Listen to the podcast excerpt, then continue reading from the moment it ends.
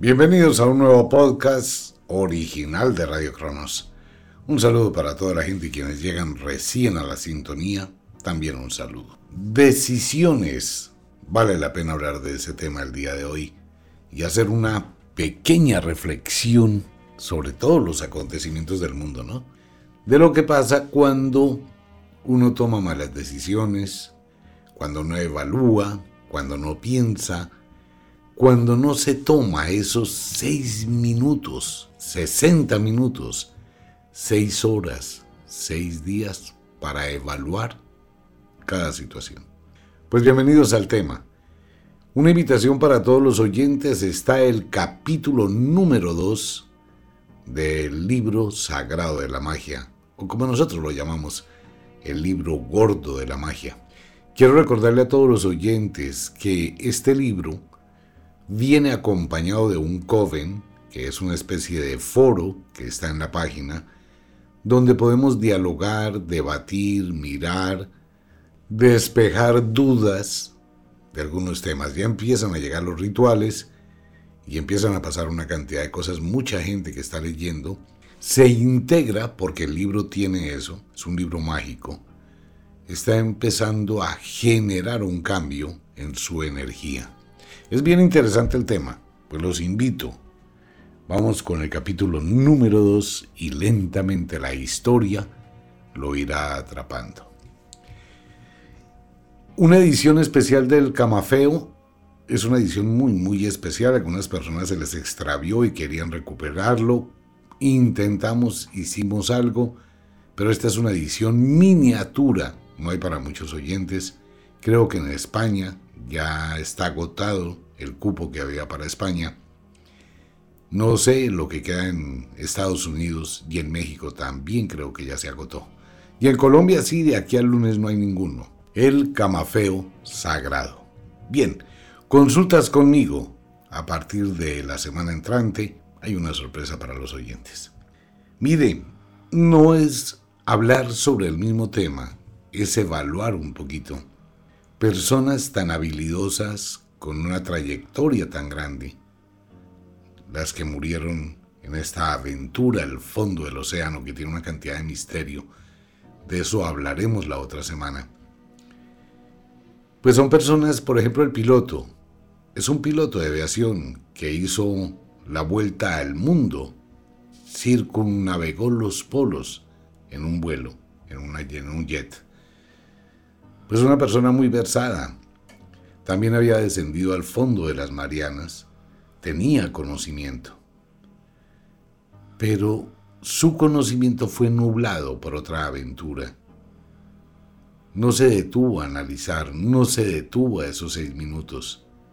Si lo hubiese hecho, hubiese investigado la trayectoria que tenía la empresa que fabricó el Titán, y se hubiese dado cuenta que hay un riesgo muy alto, que hay una inestabilidad en el material con el que fue fabricado y que tiene una serie de problemas y demandas.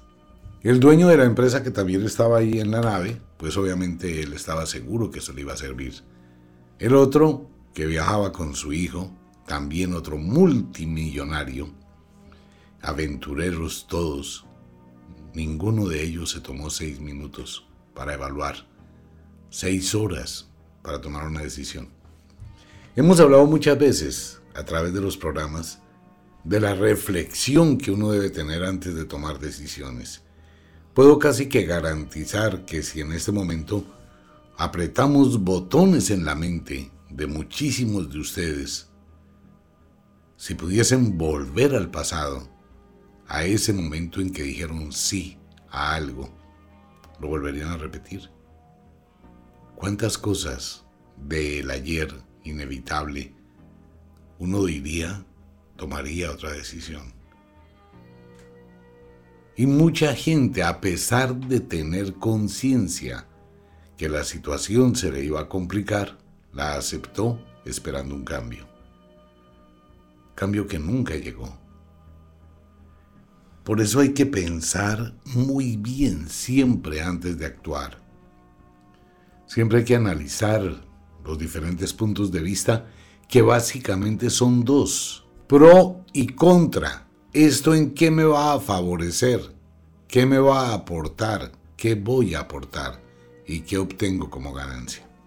Mucha gente dejó una vida buena, una vida, un hogar, una estabilidad laboral en un trabajo, dejó algo que tenía que estaba creciendo, un buen árbol que le daba sombra y fruto, y un día tomó la decisión de coger el hacha y tumbarlo todo.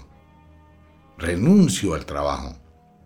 ¿Por qué? Porque yo quiero otro mejor. Voy a buscar otro, aquí estoy cansado, llevo 10 años de estabilidad, de bienestar, de progreso pero ahora quiero cambiar porque quiero un trabajo mejor, porque quiero progresar, porque quiero que me asciendan.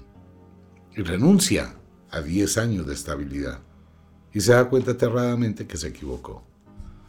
Un hombre que abandona a su esposa con la que ha estado 15, 20 años y tiene hijos. Porque le cogió fastidio, porque ya no le gusta, porque la incomoda, porque se siente incómodo en su casa pero todo eso son disculpas porque conoció a una niña de 18, 19, 20 años. Entonces se enamoró. Oh. Y empezó a idealizar a esa chica. Y un día cualquiera me divorcio, me voy, te cambio.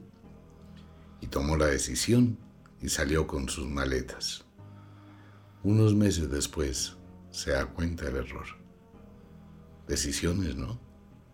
o la mujer que se deja envolver en la historia de un amor de príncipes azules y abandona todo. Y después se da cuenta que se equivocó. Decisiones. Todo en la vida forma parte del destino del futuro, dependiendo de lo que uno haga hoy. Y siempre se va a enfrentar, excepto que tenga una vida muy estable, va a enfrentarse a esa estabilidad y no tiene que tomar muchas decisiones trascendentales. Que son decisiones de seis segundos. ¿Qué preparamos hoy de almuerzo? Eso es una decisión. Entonces en seis minutos uno puede decidir, bueno, vamos a hacer un pollo asado, pero miremos cómo está el pollo. Uy, no, no se puede hacer pollo porque ya venció la fecha. Ah, bueno, para la basura. Pero si no mira la fecha, se envenenan. Pero estas son cosas que las puedo manejar en el momento. Hay otras decisiones más complejas que deben tomarse un tiempo para evaluar. Los abuelos y las abuelas antiguamente decían, ante una decisión, déjeme, lo consulto, perfecto, con la almohada. Yo lo consulto esta noche con la almohada y mañana le digo. Y al otro día, no, anoche no lo pude consultar con la almohada déjeme, en el momento en que lo consulte con la almohada, yo le digo si le presto o no le presto la plata, si hago o no hago, si acepto o no acepto. Se tomó en un tiempo, ¿no? Para tomar decisiones. Uno puede pensar que, que la vida es muy fácil de controlar. Y uno puede dejarse llevar por un ego, que fue lo que le pasó a ellos. Ese ego de la aventura, de poder, de ganar, pues todos multimillonarios, acostumbrados a eso, a sortear las dificultades de la vida y ganar. Entonces, se equivocaron en la decisión, todos. ¿Por qué? Por la confianza. ¿Por qué? Por el ego. El ego es algo que hay que manejar con mucho cuidado. El ego va en oposición total con la sabiduría y con la humildad.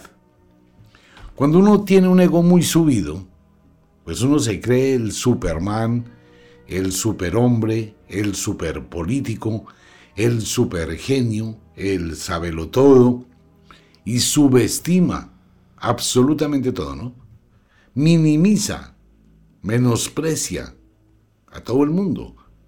El ego es creer que está sentado en un trono por encima del mundo. Que se es intocable, a mí nunca me va a pasar nada. Yo soy el poderoso, yo soy el rey, yo soy el emperador. Yo tengo el poder, yo mando por encima de todos ustedes. Así sea en el hogar, así sea en el grupo de amigos. El ego es lo que hace que una persona le quite el exhausto a su carro, le quite el silenciador y le ponga un resonador que produce muchísimo ruido porque tiene que decir aquí estoy yo, yo quiero que me vean, necesito que me miren. El ego es aquello que hace que hoy en día muchas mujeres, muchísimas niñas muy jóvenes, tomen su teléfono celular y conviertan el baño de su casa, la cocina de su casa, en un estudio de video, ¿no?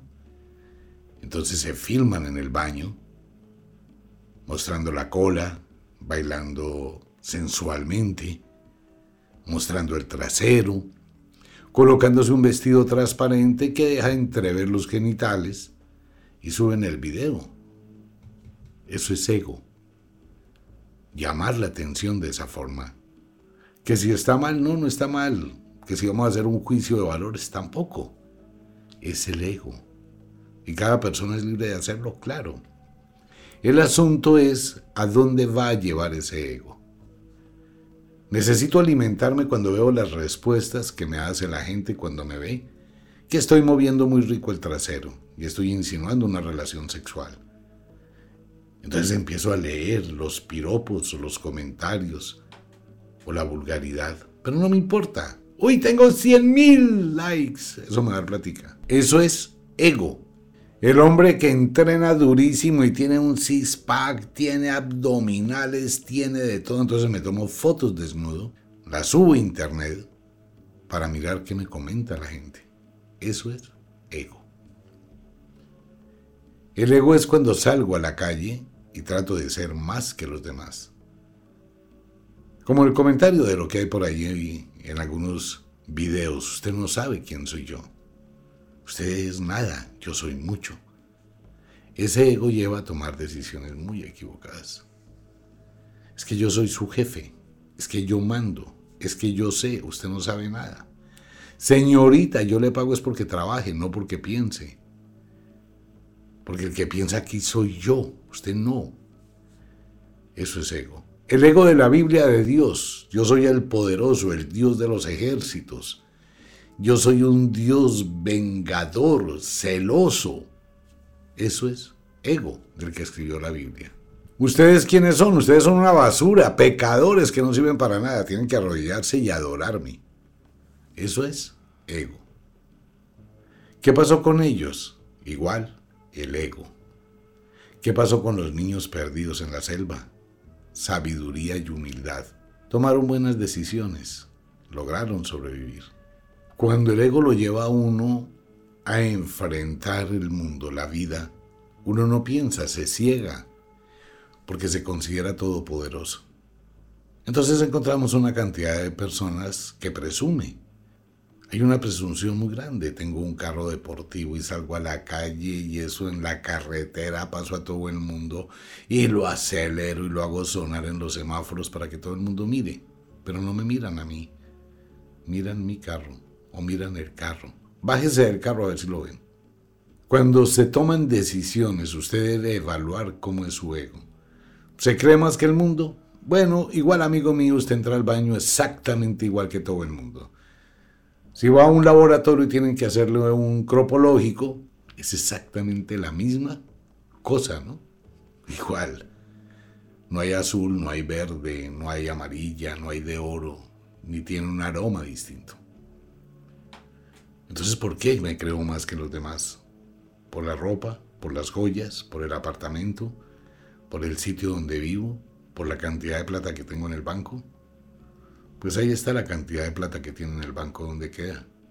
Las personas que estaban en ese sumergible, un gran empresario pakistaní, el dueño de una empresa aérea grandísima en Arabia, el dueño de todo el equipo que fabricó el sumergible y un gran buzo muy reconocido también de mucho dinero. Pues estaba el hijo del pakistaní, ¿no? Pues obviamente también multimillonario. Todos tenían mucha plata. Y como si fuera un aviso irónico, tantas personas metidas en eso, tomando en cuenta que cuando sellan la escotilla por la cual ingresan, los que están adentro no pueden volver a salir si alguien no los ayuda de afuera. No hay lazos con el mundo exterior, ni uno. Entonces cogen y les colocaron los 16 pernos herméticos que sellan la escotilla. Y no tenían nada. Absolutamente nada. Y si tenían que defecar, defecaron todos ahí en el mismo sitio. Y si tenían que orinar, orinaron todos en el mismo sitio y tuvieron que olerlo de todos. Así fue. Entonces, ¿qué pasó con su dinero? ¿Qué pasó con su ego?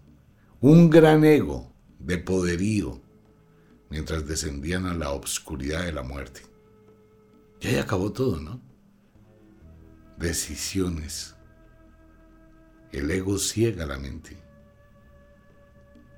La codicia ciega la mente.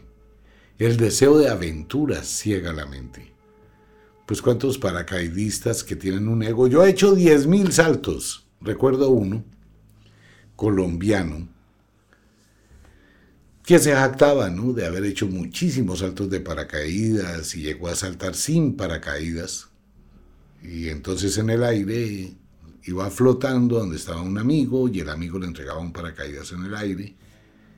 Saltaba hasta sin camiseta, una sola bermuda, sin zapatos ni nada.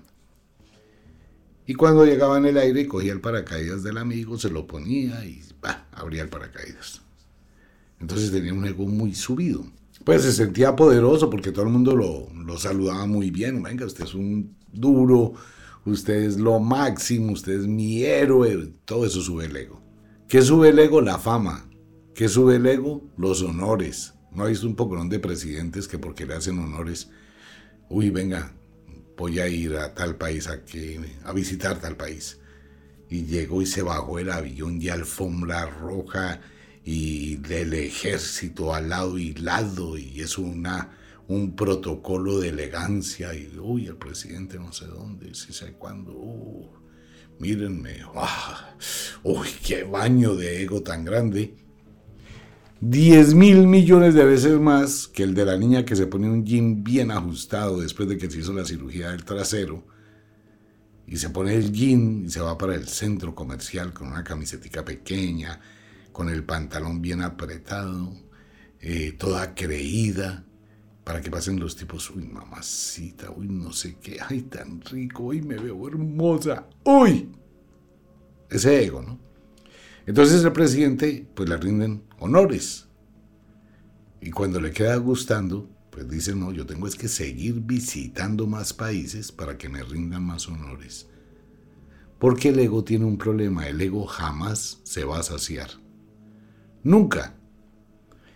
Si tengo riqueza, ¿qué quiero? Más riqueza. Y no me importan los riesgos. Si tengo poder, ¿qué quiero? Más poder. Por eso toda la gente que ha luchado por tener poder en el mundo termina tan mal. Por el ego.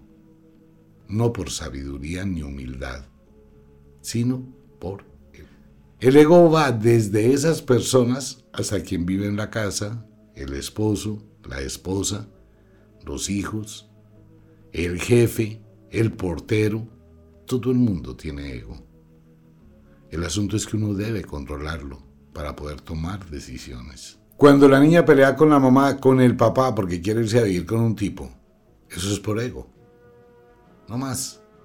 No porque lo pensó y analizó, venga, cómo ir a vivir con él si ni siquiera tiene trabajo. No, no me importa porque es que es simpático, es atractivo, es bonito. O el tipo que se lleva a una niña igual, en las mismas condiciones, por el ego. Uno, ella es divina, yo salgo con ella, yo la muestro, ¿qué va? Después de que se fue a vivir con ella empiezan los celos y la limitan. ¿No ve cuántas mujeres famosas, actrices, periodistas y de todo, empiezan a contar unas aventuras terribles, ¿no? Que uno diría, bueno, ese tipo de mujeres pues tienen la sabiduría para buscar un hombre diferente, ¿no? Empiezan a contar que les pegan, las maltratan, uno no dice como si las amarran, las violan. Ego, porque es que el tipo tiene plata. Entonces, amigo mío, la reflexión de esta noche y amiga mía es invitarlos a que usted mire cómo está su ego y a bajarle un poquito el volumen. Porque las decisiones que uno puede tomar bajo un ego estimulado en el 90% de las veces siempre terminan en tragedia y terminan mal. ¿Por qué se mata a la gente en las carreteras, en los puentes? ¿Por qué? Por ego. ¿Cuál es el ego? Yo puedo correr más que el otro. Si se ha dado cuenta, ¿no? Llegan las autoridades, este puente, 10 muertos en un accidente de tránsito. Se estrelló un carro de frente a una volqueta. ¿Por qué se estrelló? Por exceso de velocidad. ¿Cómo así? ¿Qué tiene que ver el exceso de velocidad? ¿Qué es el exceso de velocidad? El ego.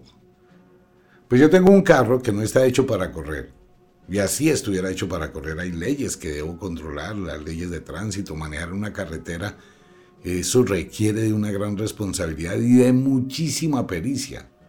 Pero la gente acostumbrada a manejar en una ciudad citadina, que es un solo trancón, que nunca pasan de 40 kilómetros por hora, llegan a la carretera y uff, una recta, venga para acá, a ver a cuánto sube, 100, 120, no, esto da más, wow, 140, escuche cómo ruge el motor, 160 y ¡pa!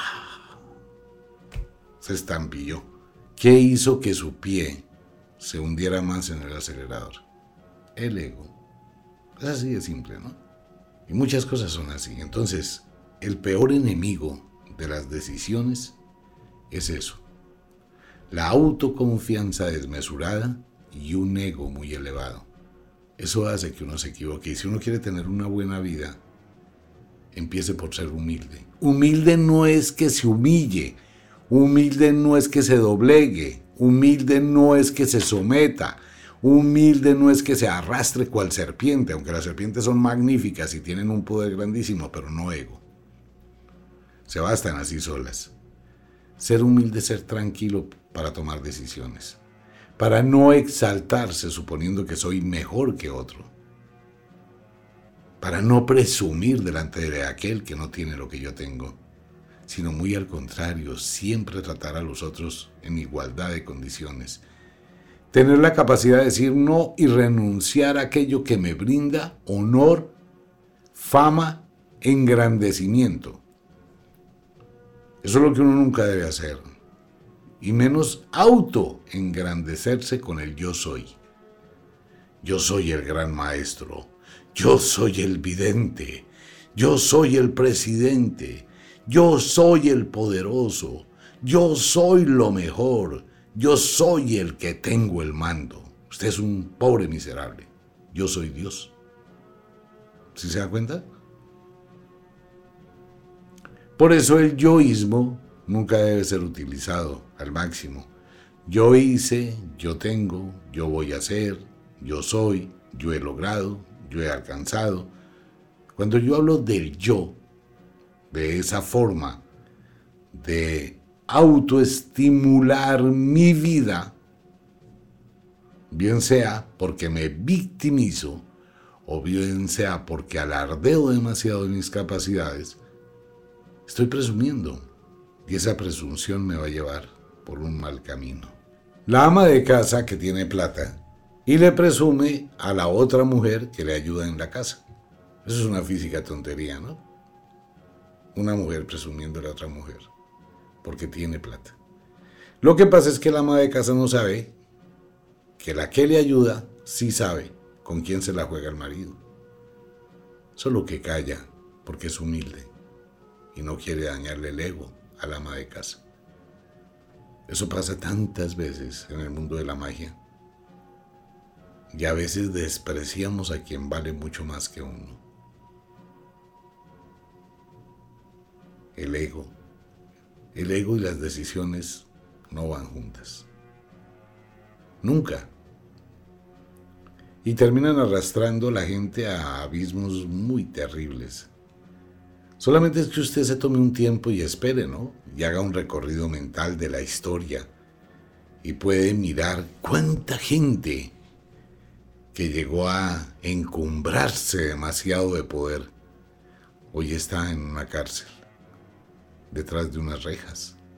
Muchos presidentes y expresidentes, muchos políticos, muchos famosos jugadores de fútbol reconocidos, famosísimos, que fueron petulantes, pedantes, soberbios. están detrás de las rejas, humillados. Una cosa es ser humilde y otra que usted se humille. Pero casi, por eso en las brujas, en el adagio popular, hay tantas frases que hablan de ello y dicen exactamente lo mismo, ¿no? Hay gente que sube como las palmas y cae como los cocos. Pero en el mundo de la magia, Poimandres, que es un gran sabio, es un mandril que habla, y esto es cierto. Poimandres solía decir, sé humilde mientras subes para que cuando bajes y caigas, sean benévolos contigo. Porque lo peor que hay en el mundo es alguien que sube presumiendo con ego, maltrata, destruye, daña, no sabe lo que le va a pasar cuando caiga. es muy tenaz. La gente que se jacta de algo no se da cuenta que el tiempo pasa la niña que se puso un trasero plástico no se da cuenta que dentro de unos años sufrirá para quitárselo. La persona que se encumbró porque tiene atraerá ladrones y quedará solo o sola. Las personas que desafían el destino y desafían a las moiras que rigen el destino, el lado mágico los tentará en la aventura de su ego, donde morirán. Esa es una inexorable ley, de la cual los egos enaltecidos nunca podrán escapar, jamás. Y no es una amenaza, es una condena. Pero es que es muy simple. La gente no mide consecuencias cuando tiene su ego muy subido. No las mide, no analiza. Pues mire un ejemplo. Todas esas personas, si usted mira las entrevistas que hicieron, la forma de expresarse, el poderío con el cual se rodeaban, el aura de poder, cuando iban a algún lugar la gente se desvivía por brindarles pleitesía. Entonces eso estimula el ego, ¿no? Los famosos cuando salen a la calle, pues eso estimula el ego. Y lo vemos en todo, lo vemos en los deportes, lo vemos en la gente que tiene dinero, lo vemos en políticos, lo vemos en vecinos, lo vemos en vecinas. En las vecinas y en los vecinos sí que se ve mucho, ¿no? En un edificio de ocho pisos, de cuatro apartamentos, 32 apartamenticos. Qué guerras de ego tan tenaces las que hay. Todos los 32 apartamentos se sienten mejor que el otro. En todos, ¿no? Eso no funciona. Eso termina creando apatías, malestar, diferencias malsanas, que siempre terminan muy mal. De hoy en adelante lo invito para que controle su ego cuando vaya a tomar decisiones. Contémplese desnudo o desnuda en el espejo. Usted no es más que nadie. Todos los seres humanos somos iguales, físicamente, mentalmente diferimos y si usted tiene la capacidad de crecer y haber logrado cierto éxito, consérvelo para usted, consérvelo para su corazón. Sea discreto con sus logros, con sus éxitos, a nadie tiene que mostrárselos. Eso es ser prudente. Si presume demasiado, perderá demasiado. No, no, no pasará mucho tiempo después de este programa cuando usted mire en su entorno, en ese mundo, famoso de la gente, cómo se caen tantos ídolos. Y uno dice, wow, ¿qué pasó aquí? Uno puede caerse, claro, pero que uno se caiga por una cosa diferente a presumir, a humillar, a pisotear a otro ser humano. Entonces siempre hay que pensar seis minutos. Seis minutos para tomar una decisión 60 minutos, 6 horas, 6 días, 6 meses. Si va a tomar una decisión ya muy compleja, pues gástese 6 años o no la tome. Básicamente uno nunca va a llegar a las 6 horas. Uno se toma una hora para evaluar pro y contras, riesgos. Y cuando uno hace eso dice, no, las condiciones no son favorables, prefiero quedarme quieto. Pues bien, ese era el tema de hoy. Los invito a Wicca, la Escuela de la Magia, el capítulo número 2 del libro gordo de la magia. Un abrazo para todo el mundo, nos vemos. Chao.